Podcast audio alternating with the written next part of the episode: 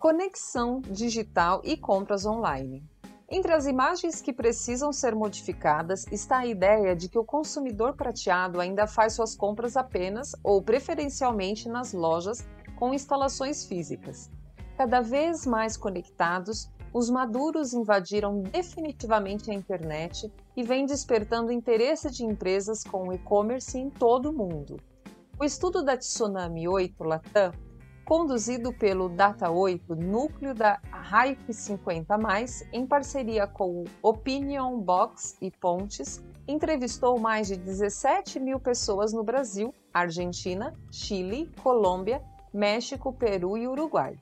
O resultado é que de dois terços dos consumidores latinos da geração prateada consumiram produtos vendidos pela internet no último ano, entre os produtos mais comprados em todos os países estão eletrônicos, 38,4%, remédios e medicamentos, 34,2%, alimentos e bebidas, 33,7%, roupas e acessórios, 33,2%, eletrodomésticos e utensílios para casa, 32,1%. No caso especial do Brasil, Analisado na pesquisa, 95% dos usuários na faixa etária de 60 a mais possuem um smartphone e 31% conhecem novas marcas pelas redes sociais. Mais exigentes e em busca da satisfação.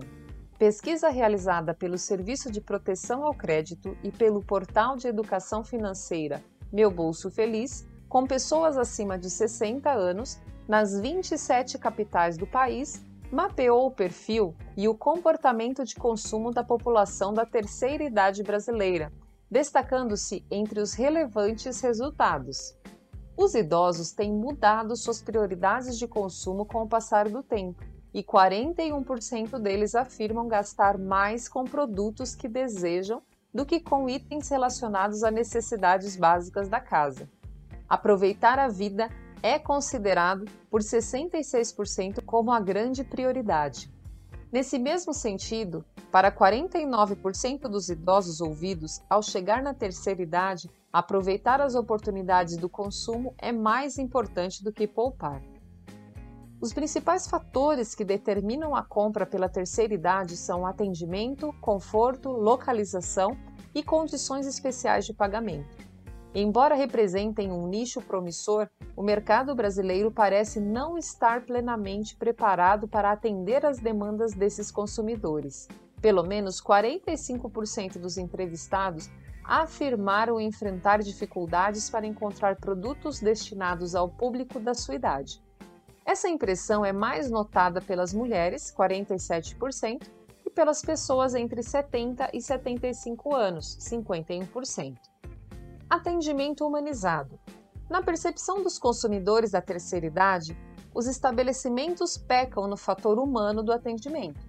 Entre as críticas, destacam-se a falta de interesse e entusiasmo na venda, a falta de empatia e acolhimento ao cliente, a falta de espaço para agregar valor humano ao momento da compra, funcionários aproveitam pouco os diferenciais das marcas Atendentes não olham para o cliente, não fazem um cumprimento e não sorriem.